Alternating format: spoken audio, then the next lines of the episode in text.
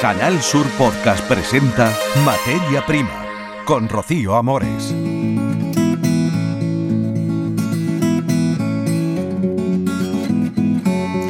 Saludos, flores para regalar, para homenajear, que son cultura y negocio.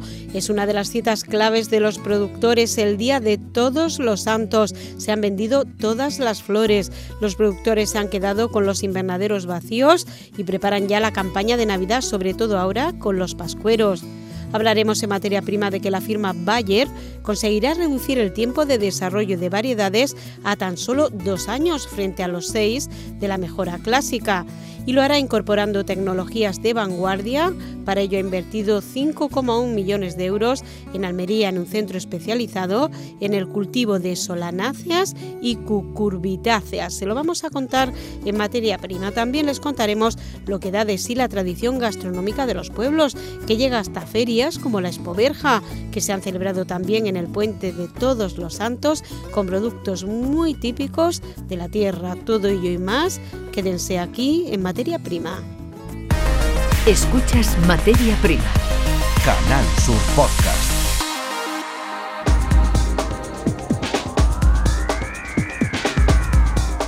Hablamos de flores, lo hacemos Carlos Juan en la redacción, muy buenas, Pepe Camacho que está en la realización técnica y Rocío Amores que les habla.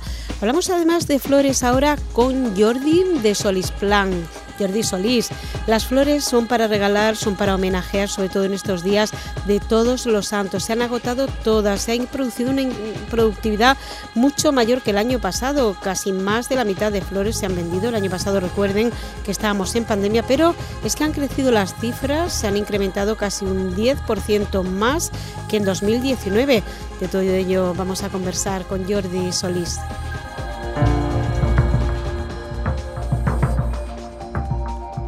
Estamos con Jordi Solís, él es de Solisplan, para hablar del negocio de las flores, sobre todo en el Día de los Santos, que son días fuertes de campaña. Eh, Jordi, eh, cuéntanos cómo ha ido este año el Día de los Santos y qué importancia tiene esa fecha para, vosotros en el tema de las flores. Pues eh, el año ha ido muy bien, había muchas esperanzas en que, en que bueno, recuperar un poco el tiempo perdido. Eh, había expectación por parte también del público con ganas de, asistir a los cementerios ¿no? y cumplir con, la tradición y en general pues todo, todo muy bien, han sido unos buenos resultados. Bueno, ¿cuáles son las cifras a nivel nacional? Y si tenemos también las de Andalucía. El año pasado se ha superado también en importaciones y en producción. Con la pandemia ya sabemos que estuviste un año malo, que luego recuperaste y estuvimos hablando de todos esos asuntos. ¿Y ahora en qué situación, en qué momento os encontráis los productores? Pues los datos que tenemos normalmente son datos agrupados de todo el país, pero se puede extrapolar perfectamente a la zona de Andalucía y a la zona de Almería, que son muy relevantes a nivel nacional en cuanto a, planta y flor cortada, pero en cuanto a flor cortada, decir que ha habido un incremento con respecto al año de la pandemia de un 56% y que, y que no es realmente eh, significativo, sino lo significativo es que con respecto al año anterior, que fue un buen año, hemos crecido un 9,8%, lo que significa que hay un buen ambiente en este sector. Bueno, y vosotros, los productores, este año habéis plantado con normalidad eh, y de cara ahora a la Navidad tendréis otra nueva campaña. Ahora, ¿cuál es el proceso? ¿Cuándo plantasteis las flores? ¿Qué tipo de flores se plantan, sobre todo en Andalucía? Y a partir de ahora. No podemos eh, superponer las dos campañas, entonces eh, hay zonas o invernaderos donde se planta esa flor cortada o donde se planta también el crisantemo maceta y otros tipos de invernaderos donde plantamos instalaciones donde plantamos la ponsetia. Entonces van un poco solapadas pero van por separado. La ponsetia pues presenta también un buen aspecto, ha habido un gran crecimiento en cuanto a la producción y en cuanto a variedades, tipos y formatos y esperamos también que sea una campaña tan positiva como esta. Bueno, eh, en cuanto a la flor de Pascua, mm, ¿por qué se produce un crecimiento? ¿Porque la gente tiene más alegría a la hora de a la hora de comprar las flores o porque económicamente están mejores o porque se compra más cantidad? Pensamos que es que ha habido un cambio de hábito y que digamos que el público ha empezado a valorar más lo de, decorar su hogar y decorar su casa y ambientar eh, bueno, pues todo lo que, lo que es su entorno. Y creemos también o tenemos la sensación de que el público en general tiene ganas de celebrar, tiene ganas de celebrar estas cosas, estas eh, fiestas que son tan entrañables y que no hemos tenido esa posibilidad el año anterior mm, con soltura y por tanto pues eh, hemos creado una expectativa que esperemos que sea real. Bueno, también aparte en Los Santos, ¿qué flores son las que principalmente cultiváis vosotros? ¿Ponéis invernadero incluso de, no sé si solo de alguna especie? Sí, bueno, cada vez más eh, la tecnificación y la profesionalización en el sector te obliga a hacer casi monocultivos. Entonces, casi por finca estamos produciendo variedades o una sola variedad o variedades que sean complementarias. Se está haciendo mucha planta de interior que ha experimentado un crecimiento casi del 200% en, la zona de Almería y en, en la zona del, eh, oriental de Andalucía porque realmente mm, los países centro, centro Europa y los costes energéticos que tienen pues no pueden, no pueden competir con nosotros y sin embargo la demanda ha crecido contrariamente a lo que, a lo que está ocurriendo con su producción. Bueno, también eh, es tradición en otros países llevar flores el día de, los santos difuntos a los cementerios o, o no sé, o agasajar, homenajear con flores. Sí, esto es una tradición eh, que viene del catolicismo y entonces en todo en toda Europa que sea bueno, donde se extendió pues ha quedado esta cultura de eh, mm, digamos que agasajar ¿no? a, los mártires y también a los, difuntos y, se ha convertido en una tradición extendida en toda Europa. Hablaba de que mayores importaciones este año, ¿no? Sí, mayor importación, que la verdad es que el mercado se ha abierto completamente. Lo mismo que mayor importación, también mayor exportación, porque como estamos especializados en algunos productos, pues necesitamos los de otros lugares y necesitamos también sacar nuestros productos fuera. Así que lo que hay es un dinamismo muy importante en el sector. ¿Pero importación de flores que vienen de dónde? Bueno, importación de flores que normalmente se canalizan hasta a través de Holanda, que es como, como digamos el principal aeropuerto receptor de Europa pero son flores que vienen tanto de Centroamérica o Sudamérica, Colombia, Ecuador, Perú, o también desde Centroáfrica como Kenia o Etiopía o, Tanzania. Bueno, eso será más la flor, la, ¿no? las plantas verdes, ¿no? ¿no? La flor cortada también. ¿Dura tanto? Sí, sí, la flor cortada, ellos son capaces de poner eh, aviones en menos de 24 horas, en, digamos, en Holanda, y los holandeses también son capaces de de poner el producto en menos de 3-4 horas hasta 24 horas en camiones frigoríficos. Madre mía, qué rapidez. Bueno, eh, ¿cuánto dinero, cuántas cifras de negocio manejan ustedes que mueve el negocio de la flor cortada de cara a estos días que hemos pasado de los santos que están en el mes de noviembre? No sabría concretarte en concreto esta fecha, pero sí es verdad que puede ser el, el 60% del negocio y a nivel nacional, según datos de FEPE y que nos aporta COESPAN, son 61 millones de euros. Y a nivel de Andalucía, de Almería, ¿cuántos productores vivís de, la planta ornamental de la flor cortada? Productores de, de, planta ornamental y flor cortada, porque estamos todos agrupados juntos, estamos censados unos 136 de diferentes tamaños. Aquí en Almería. En Almería, sí. ¿Y a nivel de Andalucía? No sabía decirte, ese dato no lo tengo. Bueno, pues nada, Jordi, muchísimas gracias, Jordi Solís de Solisplan, por haber estado con nosotros. Enhorabuena por esa buena campaña de cara a estos días de los santos. Muchísimas gracias a vosotros y nos tenéis aquí disponibles para lo que queráis.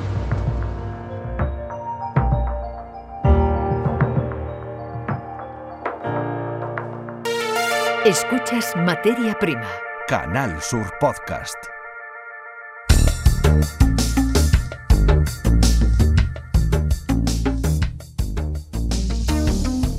Hablamos ahora de Bayer, que conseguirá reducir el tiempo de desarrollo de variedades a solo dos años de seis años que tardaban la mejora clásica y lo va a hacer incorporando tecnologías en un centro de vanguardia en Almería para el que ha invertido 5,1 millones de euros. Ampliará la capacidad de producción de plantas del único centro de Europa que está especializado en el cultivo de las que se conocen como solanáceas y cucurbitáceas. El objetivo de este proyecto está en poner la innovación al servicio de la alimentación y se pretende ofrecer sabor, color, textura, otras características que los consumidores valoran hoy en día mucho. Para ello, el centro de investigación que se ha inaugurado aquí en Almería y de él nos va a hablar nuestra compañera María Jesús Recio. Adelante.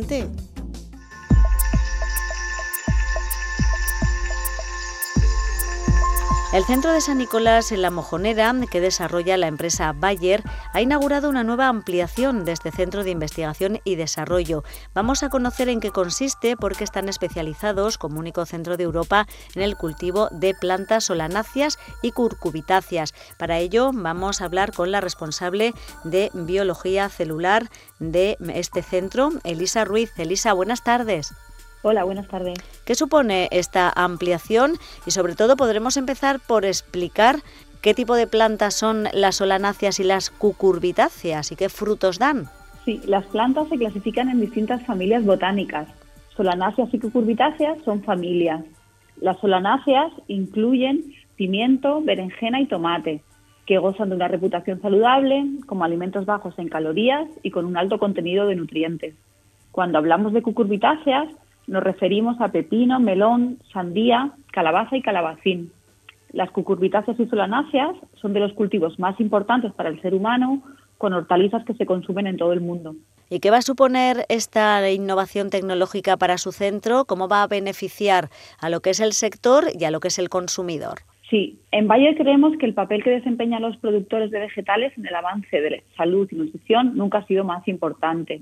Nuestro objetivo es ciencias para una vida mejor. Esto significa contribuir a mejorar la calidad de vida a través de salud y nutrición y también mejorar nuestro entorno. El Centro de Excelencia de San Nicolás brinda soluciones a las necesidades de agricultores y consumidores. Proporciona más opciones en la gestión de plagas y enfermedades a través de la incorporación de resistencias. Esto garantiza un ahorro en productos fitosanitarios y una reducción de costes mejora el rendimiento y la adaptabilidad de los cultivos en producción y mantiene altos los estándares de conservación y calidad y sabor que la cadena de valor demanda. Bueno, en estas instalaciones, Elisa, hablamos de 3.800 metros cuadrados más. Nos indican también que va a haber nuevas cámaras de cultivo, de hecho están ya, y de clima controlado. ¿Esto en qué se traduce? Sí, esas cámaras son fitotrones, son cámaras muy tecnificadas están equipadas con la última tecnología e innovación para controlar la temperatura, la humedad, la intensidad de la luz y el fotoperiodo. En estas cámaras es donde cultivamos las plantas donantes, a partir de las cuales producimos plantas dobles haploides.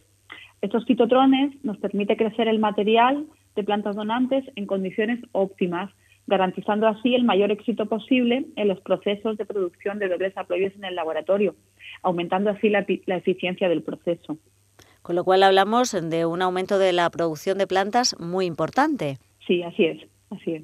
Como responsable de biología celular, ¿hasta dónde cree que se va a llegar? Porque los avances son constantes, la investigación permanente. Imagino que hay grandes retos como eh, responsable de biología celular.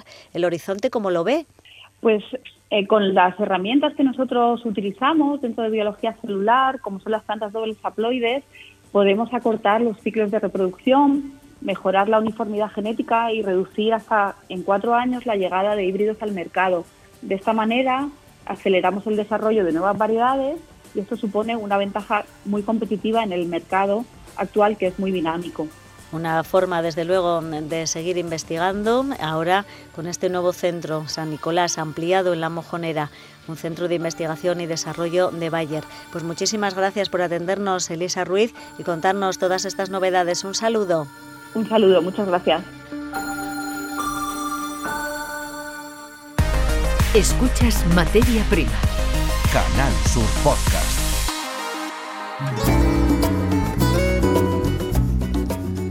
Vamos a iniciar ahora un recorrido por otros puntos de Andalucía. Nos vamos a ir con Carlos Juan, que va de viaje por Sevilla y nos va a hablar de los estragos de la sequía. Carlos, ¿qué nos cuentas? Emilio tiene 84 años, toda una vida vinculada al campo en una finca, la provincia de Sevilla que hemos visitado. Nos ha enseñado los daños que la falta de agua está provocando, en este caso en el olivar, en la aceituna de mesa. Observaréis de que hoy es un olivar que está bien labrado, bien cuidado, pero por la inclemencia de la sequía está en un punto que esto ya está casi para arrancarlo. Octubre ha vuelto a ser un mes demasiado seco, es verdad que ha llovido, pero también es cierto que las precipitaciones han caído finalmente en las primeras horas del mes de noviembre debería llover al menos hasta febrero de manera continua, dicen los agricultores, para que eh, se puedan paliar los desastres causados por la sequía. El vicesecretario general de la Unión de Pequeños Agricultores es Roque García. Ser conscientes de que tenemos un cambio climático y que tanto regantes como consumidores tenemos que ser conscientes que tenemos que gestionar mejor el recurso. Ahora ya se piensa en la próxima campaña, especialmente perjudicados el arroz, el algodón y en general los cultivos de secano. Lo destacaba desde Asaja, Andalucía, Ricardo Serra, su presidente. Hace falta que pensemos seriamente en soluciones a medio y largo plazo. Las soluciones a corto, las que se pueden plantear encima de la mesa, no son más que ayuda de carácter fiscal y excepciones para intentar pues paliar las situaciones absolutamente negativas que padecen los agricultores. En Andalucía preocupa sobre todo la situación en la comarca Los Pedroches, en Córdoba también, en el norte de las provincias de Almería y Granada. Y también hablamos de eh, los costes de los invernaderos asociados, en este caso, a la escasez de materias eh, primas por el parón que vive el eh, comercio mundial. El agua escasea, eso es cierto, esa tiene que caer del cielo, pero eh, hay otros problemas. La subida del precio del acero y del plástico casi ha duplicado la inversión para construir un invernadero. En un año, la hectárea del nuevo invernadero casi ha duplicado su precio, nos cuenta el secretario nacional de Frutas y Hortalizas de Coaja, Andrés Conca. Bueno, hace un año la construcción de un invernadero, de una hectárea de invernadero, eh, rondaba los 100.000 euros, completamente terminada. Ahora probablemente esa misma hectárea eh, va a rondar en torno a los 160-170 mil euros. Estos precios frenan la modernización de los invernaderos y la incorporación de los jóvenes al campo, según COAG, que calcula que la provincia de Almería se han presentado unos 500 expedientes para la modernización de explotaciones agrarias, la mitad de jóvenes.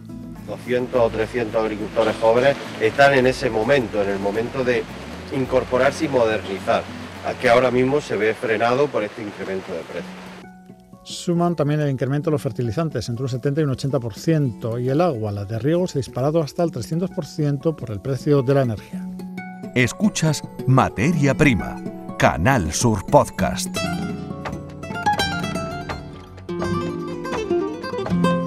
Los pueblos dan de sí y mucho en alimentación, en cultura. ¿Saben ustedes lo que es el jamón de cordero? Pues se ha presentado y ha tenido muy buena acogida en la edición número 21 de Expo Verja. Allí no solo se ha hablado de alimentación o de productos de la tierra, también de otros sectores, pero nos vamos a centrar en este, que es el que nos ocupa en la alimentación. También de forma paralela, sepan ustedes que se ha celebrado la ruta de la tapa en Verja de nuestras estupendas tapas. Pero vamos a conocer qué proyectos se han puesto sobre la Expo allí en Verja. Vamos a verlo.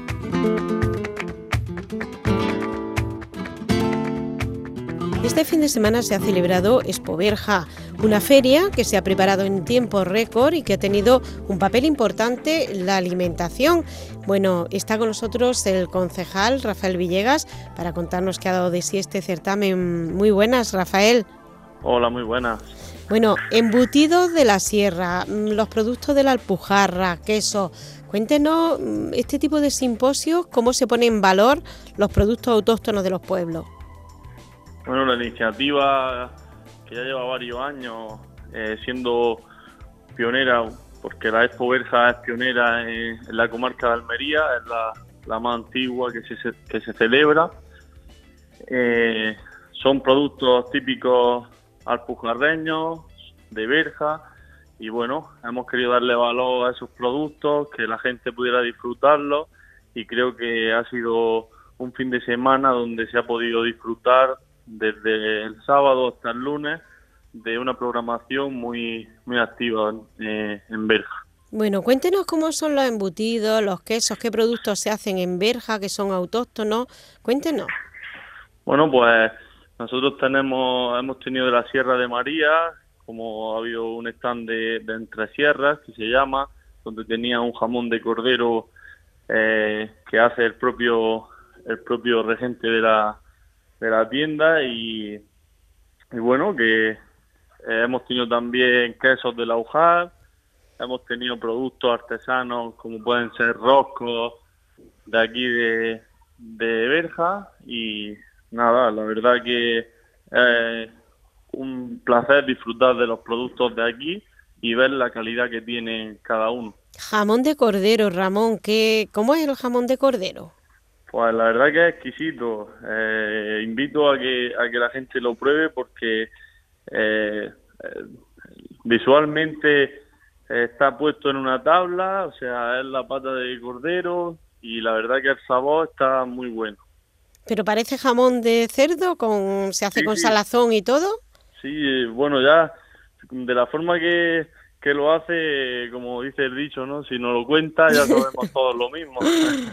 Entonces, a simple vista, es pequeñito, o sea, eh, da gusto verlo y luego ya comerlo una exquisita. Ya el colmo, ¿no? Bueno, eh, ¿cómo es la vida de, de, los agricultores, de los productores, de los artesanos en un pueblo como Berja, concejal?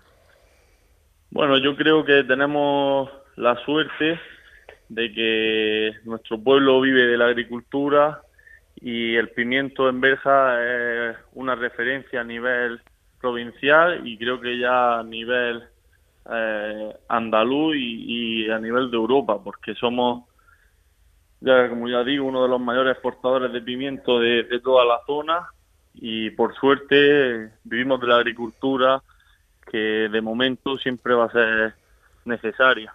Bueno, verja y dalía, pimiento temprano, ¿qué variedades tienen ustedes? Y también tirabeques, que no sé cómo andamos de tiempo de tirabeques, que son unos guisantes autóctonos de la zona muy especiales. Sí, el tirabeque eh, suele ser más de, de dalía y bueno, el pimiento en verja tenemos una cantidad de, de pimiento muy variado. Eh, variado, por ejemplo, como cómo?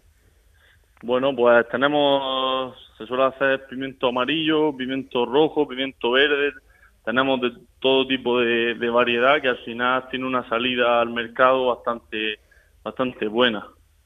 Y están conectados también con la parte de con la parte de Granada, ¿no? Están casi en el límite ahí de la provincia y también hay mucho comercio en cooperativa o en agricultura, tienen conexión también con, con el litoral de Granada, ¿no?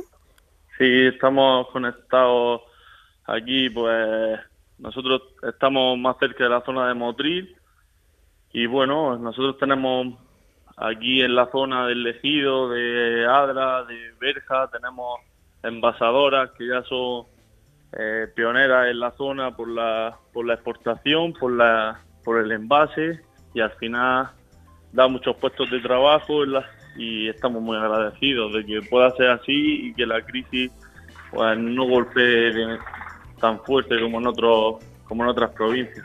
Y la Expo Verja, después de que no se ha celebrado por la pandemia, y este año, ¿qué experiencia ha sido? ¿Ha sido buena experiencia? La, sí, como nosotros teníamos el reto de que Expoversa Alpujarra 2021 volviera a situarse de la manera que venía haciéndolo antes del COVID-19 para que sea un fin de semana señalado el, en el calendario y que toda la provincia y los que no son de la provincia pudieran visitar Verja. Creo que lo hemos logrado y el año que viene, si Dios quiere y podemos hacerlo, será mucho mejor. Pues muchas gracias Rafael Villegas por haber estado con nosotros en Materia Prima para toda Andalucía, también en podcast. Gracias. Muchas gracias a ustedes. Materia Prima con Rocío Amores. Y hoy también con Carlos Juan y con Pepe Camacho. Y nos vamos desde la ciudad que aglutina los pequeños pueblos de la Alpujarra, Espoverja, que se ha celebrado. Les deseamos a ustedes que pasen una feliz semana, que disfruten de la vida y que nos reencuentren aquí en Podcast, en Canal Sur Radio, en Radio Andalucía Información, siempre con la información agrícola. Gracias por acompañarnos. Sean felices. En Canal Sur Podcast han escuchado Materia Prima con Rocío Amores.